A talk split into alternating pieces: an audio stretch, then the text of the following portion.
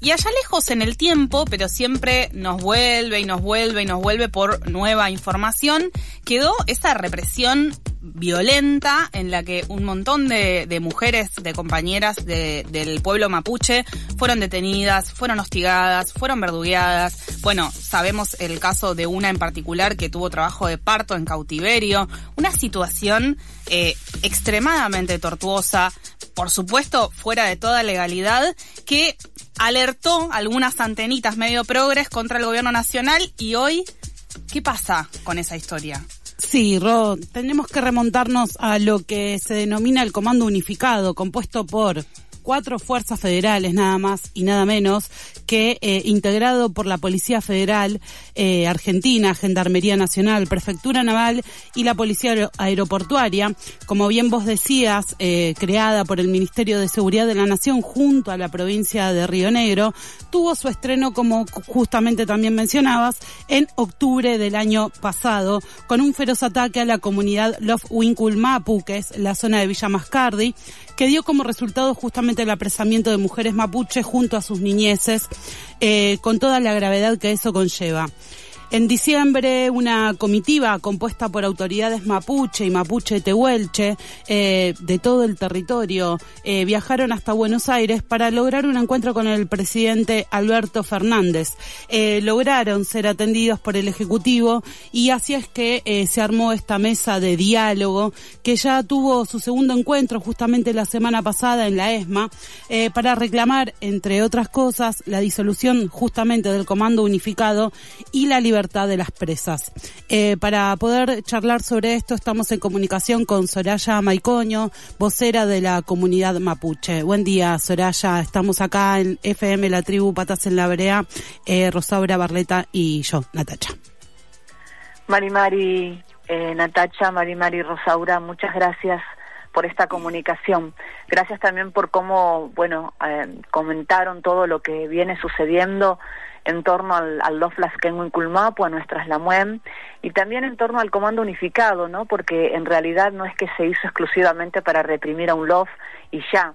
Es un comando que llegó para quedarse y para reprimir toda situación de, de reclamo social que haya a lo largo y a lo ancho del país. Entonces, me parece muy importante también ponerle un poco el foco a este grupo de fuerzas que bueno que parece que van a ser quienes van a resolver represivamente los conflictos sociales de ahora en más, ¿no? Tal cual, Soraya. Eh, la primera pregunta es eh, ¿cómo, cómo es esta mesa de, diálogo, eh, por qué instituciones está compuesta. La mesa de diálogo en realidad es esta que se dio en la ESMA es algo como que se retomó, no es la primera, se retomó porque desde el 2017 se viene dando mesas de diálogo con el Love en Culmapu, porque no nos olvidemos que allí asesinaron por la espalda a Rafael Nahuel y que es un crimen cometido por la prefectura argentina y que todavía está impune. Entonces, a partir de esa situación tan dramática en la que el Estado además es el, es el, ejecutor de, ese asesinato, se empezaron a dar distintas mesas de diálogo que siempre terminó rompiendo el mismo Estado, el mismo Parques Nacionales sobre todo y el Ministerio de Ambiente. Entonces, lo que se le aclaró esta vez a la gente que participó de esta nueva mesa de diálogo, que fue el secretario de Derechos Humanos, Pietra Gala, la vicepresidenta de Parques Nacionales, el presidente del INAI, em, abogados de abogados del INAI, em, representantes de derechos humanos de la provincia de Río Negro y una representante del Ministerio de Seguridad. Lo que se planteó fue que en, en el LOF, las Kulmapu, para nosotros, para nosotros como pueblo, ese espacio, ese territorio es un territorio sagrado, porque allí está el único regue de machi que tenemos en todo el pueblo mapuche que está presa nuestra autoridad más importante que tenemos como pueblo, como lo es la Machi de Tiana Coluar Nahuel, y que además están presas por un delito que es escarcelable como es el de usurpación, tal como lo reconoció además el presidente cuando nos reunió, cuando nos pudimos reunir con él, mejor dicho. Eh, en esta mesa quedó eh, la idea de trabajar en la posibilidad de trabajar en un artículo, el artículo 34, que es del Ministerio Público Fiscal, que habla sobre la eh, conciliación, resolución de conflictos a partir de la conciliación. Y parques nacionales, al ser un ente autárquico y además pertenecer al Poder Ejecutivo, no estamos hablando de un conflicto con una empresa, con un privado, sino con el mismo Estado, tiene la facultad, tiene la posibilidad de eh, acceder o, digamos, tomar ese artículo y trabajar en esta conciliación. Si esta conciliación se lograra, que en realidad lo que nosotros más deseamos es que Parque llegue el 31 a la próxima mesa de diálogo con esa nota formalizada, eh, se suspendería el juicio, quedaría nuestras Lamuén en libertad y se cedería el espacio territorial con quien está ahora en conflicto con parques nacionales. Eso es un poco lo que se trató en esta última mesa de diálogo. Soraya, buen día. Rosaura te saluda. Eh, esta mesa de diálogo, vos hablabas de, por ejemplo, Horacio Pietraguela, secretario de Derechos Humanos de la Nación, también de una representante del Ministerio de Seguridad, que ya dice algo, ¿no? Que haya una representante y no el ministro, eh, o, no sé, alguna persona que, tenga un cargo de gestión o de ejecución. Te quería preguntar eh, si ves actitudes diferentes, en, por ejemplo, entre la Secretaría de Derechos Humanos y el Ministerio de Seguridad, eh, si han tenido la oportunidad de revisar en esa mesa de diálogo algo sobre el operativo de octubre de 2022, eh, algún tipo de rectificación, de reparación de todo lo que viene pasando, o es esas mesas de diálogo tensas y complicadas en las que, bueno, eh, hay que llegar a acuerdos muy chiquitos y muy despacio. Sí, en realidad nosotros lo que sentimos fue que en esta última mesa apenas si pudimos encontrar la punta del ovillo ni siquiera es que pudimos desenmarañar eh, todo o, poder como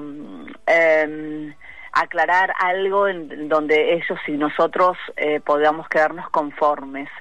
Claramente no hubo ninguna mea culpa, ninguna responsabilidad eh, todo el tiempo hablan de que debe cesar la violencia y que muchas otras comunidades no quieren acompañar a los Culmapu porque en los medios hablan de la violencia de este los.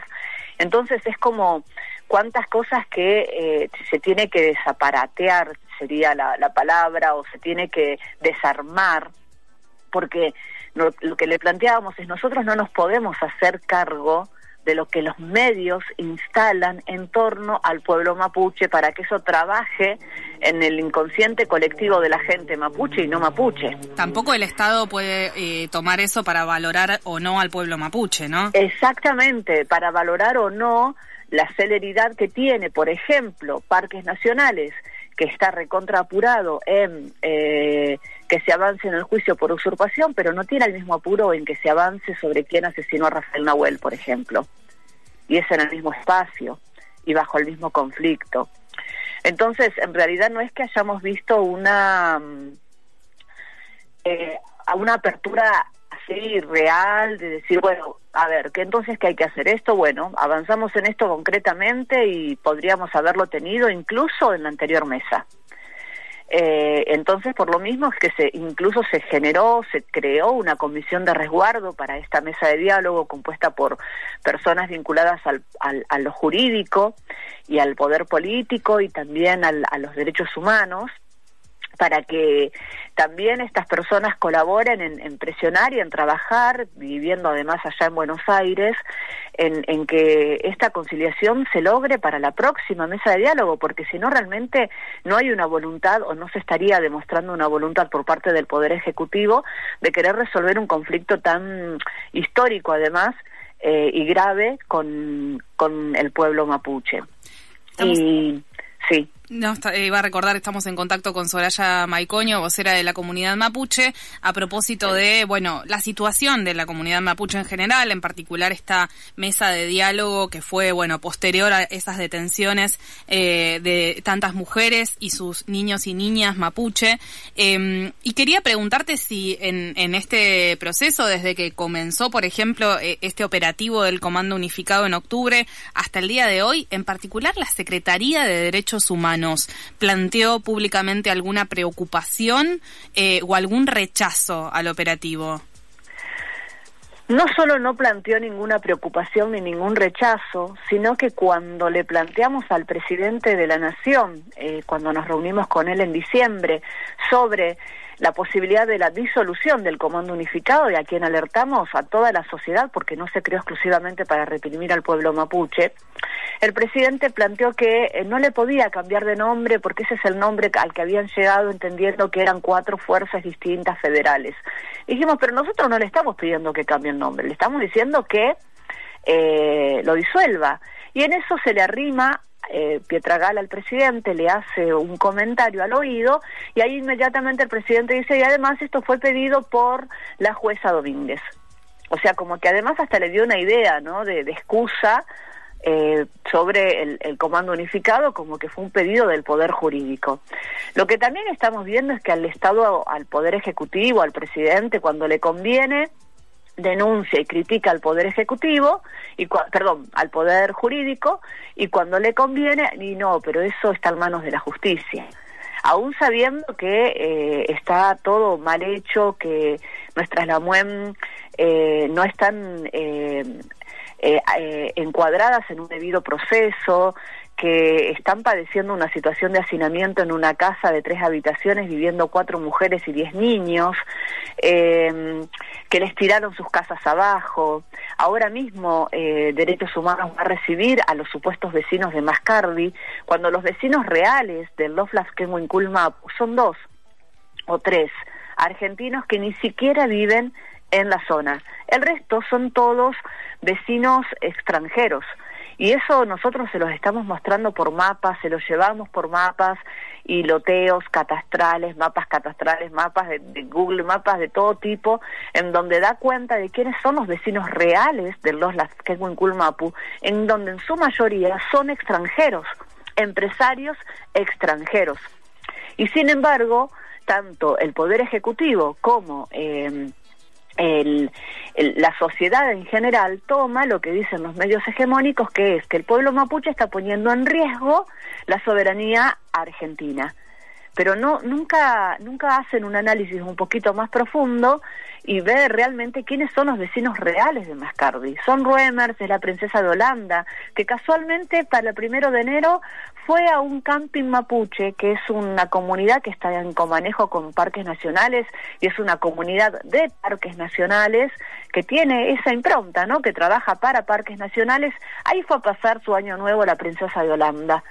Qué casual, ¿no? Que una familia real se haya rebajado a ir a un camping mapuche, o sea, cuántos intereses económicos hay que llegan a tener hasta esa actitud, ¿no? Esa esa impronta de tener que mostrarse para los medios como que la princesa de Holanda tiene buen vínculo con determinado sector mapuche que justamente trabaja para parques nacionales. Entonces, los vecinos reales de, de Los en Kulmapu son extranjeros.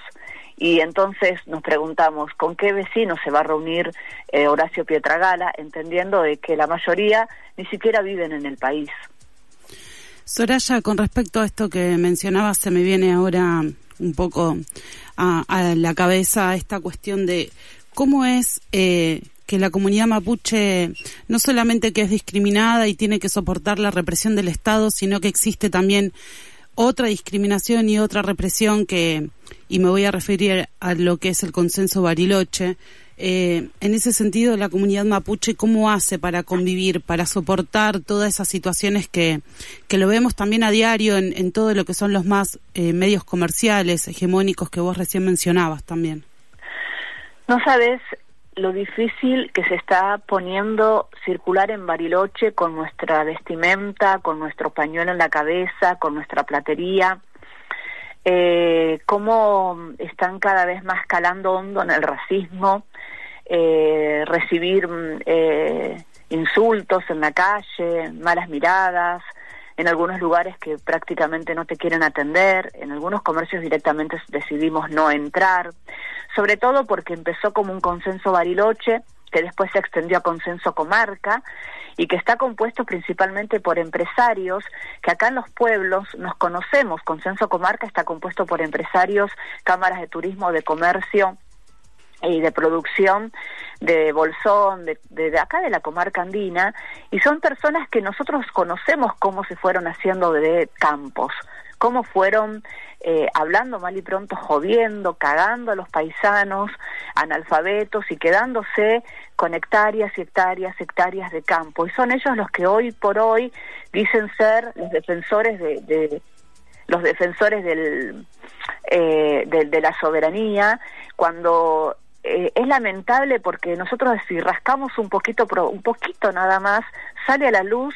todos los negociados y toda la corrupción que hay en torno a todas las formas en que se hicieron de los territorios acá en la comarca andina, con la complicidad del gobierno de Río Negro, que bueno, a través de su dirección de tierra fueron entregando también para diferentes emprendimientos, principalmente la plantación de pino. No, se, no resulta nada fácil, sobre todo porque además ahora ya es consenso Patagonia o sea que también abarca otros espacios territoriales, que, que, también es territorio mapuche, pero más amplio, cada vez más amplio. También hay un consenso tucumán, o sea, así como hay que poner el ojo y el foco en lo que es el comando unificado, también hay que trabajar sobre los consensos. Y también hay que trabajar sobre el, em, los modos en que la justicia está hablando y denominándonos a nosotros como pueblo. Ese relato que se instala sobre nosotros como terroristas, em, vándalos, delincuentes, es un, es un dialecto, es un diálogo, es una palabra que instala un modo, un relato que instala también el poder jurídico y que después lo propala, lo expande el poder mediático. Entonces hay todo un, un entramado, un mecanismo muy ya aceitado eh, que uno va de la mano del otro. Y la verdad es que se está haciendo muy difícil. Para que se den una idea, ahora no se escucha, pero eh, están los aviones trabajando, eh, combatiendo un incendio que se dio hace dos días en la zona de Loja, acá en la comarca andina, y lo primero que fueron a poner fue un eh, panfleto en donde supuestamente una organización mapuche se atribuía la intencionalidad de ese incendio. Lo confirmaron varios medios nacionales, además. Lo confirmaron medios nacionales, pero ni siquiera el ministro de Seguridad de la provincia de Chubut, porque esto es en Chubut, pudo ni tuvo la cara para decir esto es verdad. Es más, antes de las 3 de la tarde ya lo estaban desarticulando. Ayer a las 5 de la tarde yo tuve que pedir el derecho a réplica en Radio Nacional Buenos Aires diciendo por favor dejen de decir eso. Chequen la, la información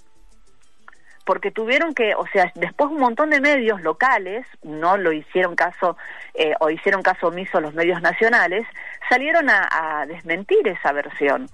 Pero eso, mientras tanto, un par de horas anduvo por todo el país en los medios nacionales y otra vez lograron lo mismo, instalar, poner al pueblo mapuche en un lugar que es absolutamente todo lo contrario de lo que nosotros tenemos como cosmovisión y como contacto con la tierra y con el territorio. Pero fíjense la maldad, la malicia, lo inescrupulosos que son al nivel que llegan, que cualquier situación de conflicto eh, o de, de, de, situaciones de, dramáticas como puede ser un incendio, eh, enseguida se lo endilgan al pueblo mapuche.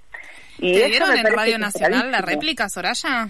Sí, sí, yo me dejaron, me dejaron porque me puse, yo tenía una tristeza muy grande ya en la mañana de ver que por todos lados los medios de Lewis acá que tiene varias radios Lewis en la zona, eh, insistían con que había sido los mapuches los que habían iniciado el incendio. Bueno, ya eso ya me daba una tristeza tremenda porque en el medio nosotros estamos avanzando en una mesa de diálogo que es con el Ministerio de Ambiente y quien llegaba hoy acá a la zona es el Ministro de Ambiente. Entonces no podíamos como sostener esa mentira porque además al Ministro de Ambiente le iba a dar toda la, la el, digamos, eh, todas las razones, los motivos para que si él quería levantara la mesa del 31 con esa novedad. Mm. Eh, por suerte, ni siquiera el ministro de Seguridad de la provincia de Chubut lo pudo sostener y antes de las 3 de la tarde ya salieron a desmentirlo. Pero a eso de las 4 de la tarde lo escucho en Radio Nacional Buenos Aires y hice de todo hasta que logré que me sacaran al aire un audio desmintiendo esa versión y pidiéndoles por favor que chequeen, porque no hay nada más fácil y más barato para todos los medios hegemónicos que seguir instalando noticias falsas y racistas en contra de nuestro pueblo. Y la verdad es que así yo no sé si tiene mucho que ver lo que les voy a comentar, pero así como se está trabajando en las escuelas la ESI, creo que hay que trabajar el racismo, porque es increíble cómo eh, se instalan noticias discriminatorias, racistas en contra del pueblo mapuche, en contra de un morocho, en contra de un pobre, y todos compran nadie cuestiona, no hay discernimiento, todos dan por hecho que es así. ¿Por qué? Porque es mapuche, porque es morocho, porque es pobre. Ahora, si lo que decías de que eh, el ministro de Ambiente iba a ir y podía tomar la decisión de terminar con la mesa de diálogo a partir de una noticia no chequeada por medios nacionales, digamos, dependen del vuelo de una mosca para que el Estado al menos Completamente. Completamente, porque lo que nos pidieron es, bueno, nosotros vamos a avanzar con el diálogo, pero no queremos más violencia. Y nosotros le decimos, nosotros también les pedimos lo mismo. O sea, ustedes no quieren más violencia, pero los muertos los ponemos nosotros, los presos los ponemos nosotros, las represiones caen en nuestros cuerpos y en nuestros territorios. Pero ellos tienen esa facultad de plantear y de, discernir que si ellos consideran que hubo un hecho de violencia y que eh, lo pudo haber ejecutado ese hecho el pueblo mapuche, algún integrante del pueblo mapuche, y van a seguir, van a, van a pensar, van a, a ver si siguen o no siguen con una mesa de diálogo, porque nosotros somos los violentos. Imagínate ayer mi tristeza y mi, mi, mi, mi incertidumbre habiendo un volante de una organización mapuche escrita por ellos eh, recorriendo todo el país diciendo que fuimos los causantes de un incendio que ya quemó casas, que ya evacuó gente eh, eh, y que en el medio nosotros estamos trabajando para una mesa de diálogo para que se liberen cuatro mujeres con diez infancias y que además puedan retornar al territorio. Realmente la situación es muy compleja y, lamentable porque el daño que están causando los medios por, por plata, por, por una cuestión económica en niños, en, en el territorio, porque nosotros mismos preguntamos, ¿quién inició ese incendio? ¿Con qué motivo? ¿Para qué? Porque eso hace tres días que se está quemando. Entonces, y también nos preocupa. Entonces, realmente la situación acá en, en torno a nuestro pueblo y a los territorios es grave y, y, los medios hegemónicos no toman esta noticia como lo toman ustedes, desde un lugar de visibilizar y de tomar nuestra voz. Todo lo contrario, la toman para ponernos en un lugar eh, conveniente al poder empresarial. Soraya, por último, eh, queremos saber cómo están la Machi Betiana y las presas eh, que se encuentran cumpliendo prisión domiciliaria ahí en Bariloche. Bueno, nuestras Lamuen están igual con una firmeza y una dignidad, eh, así como ejemplificadora para todo el pueblo, ¿no? Yo las pienso, hablo con ellas, hablo de ellas y me emociona porque son mujeres jóvenes que han atravesado situaciones tremendas de humillación, de golpes, de violencia, desnudeces, filmaciones y ahora en esta situación de hacinamiento en una casa esperando esta última o sea, yo digo última porque el juicio contra ella se viene en febrero. Entonces, si no se resuelve eh, y no se llega a una conciliación, hay que ver qué pasa en febrero en ese juicio. Están trabajando mucho también porque la idea es eh, generar un evento, un evento artístico-cultural mientras suceda la mesa en Bariloche, sobre todo para que haya acompañamiento de comunidades y de organizaciones, porque no sabemos cuál va a ser el accionar de Consenso Bariloche que si ustedes no lo saben, todas las veces que Consenso Bariloche se ha movilizado ha sido con palos, con banderitas argentinas para ir a sacar a, a los pseudos mapuches del LOF. Entonces, también trabajando mucho nuestras LAMUEN en función de que haya un evento que se pueda tener tranquilidad, estar eh, bueno a la espera de las tomas de decisiones en esta mesa de diálogo. Eh, ojalá ellas puedan participar eso también lo pedimos para que sean ellas escuchadas eh, sus pedidos concretos no pero bueno en principio los pichiqueches los niños y las niñas no lo están pasando nada bien bastante alterados porque no están entendiendo mucho por qué no pueden volver a, a su casa ellas están obligadas a ir a firmar día por medio cada vez que sus madres salen, eh, pendientes de que sus madres vuelvan. Son situaciones realmente muy muy dramáticas, entendiendo que, que acá no estamos hablando de delincuentes, acá no estamos hablando de personas que endeudaron al país, ni que hayan asesinado, ni que hayan robado, estamos hablando de cuatro mujeres mapuche que están presas por el solo hecho de ser mapuche y de tener vecinos, empresarios muy poderosos, eh, que bueno, que tienen ese poder, ¿no? De tenerlas presas el tiempo que a ella, que a ellos se les ocurra. Sí, y que, son, y que son el problema, ¿no es cierto? O sea, para poder resaltarlo y que quede bien en claro que el problema justamente son los terratenientes y los que nos impiden poder disfrutar de la naturaleza y del territorio que hay en nuestra hermosa Patagonia, Soraya.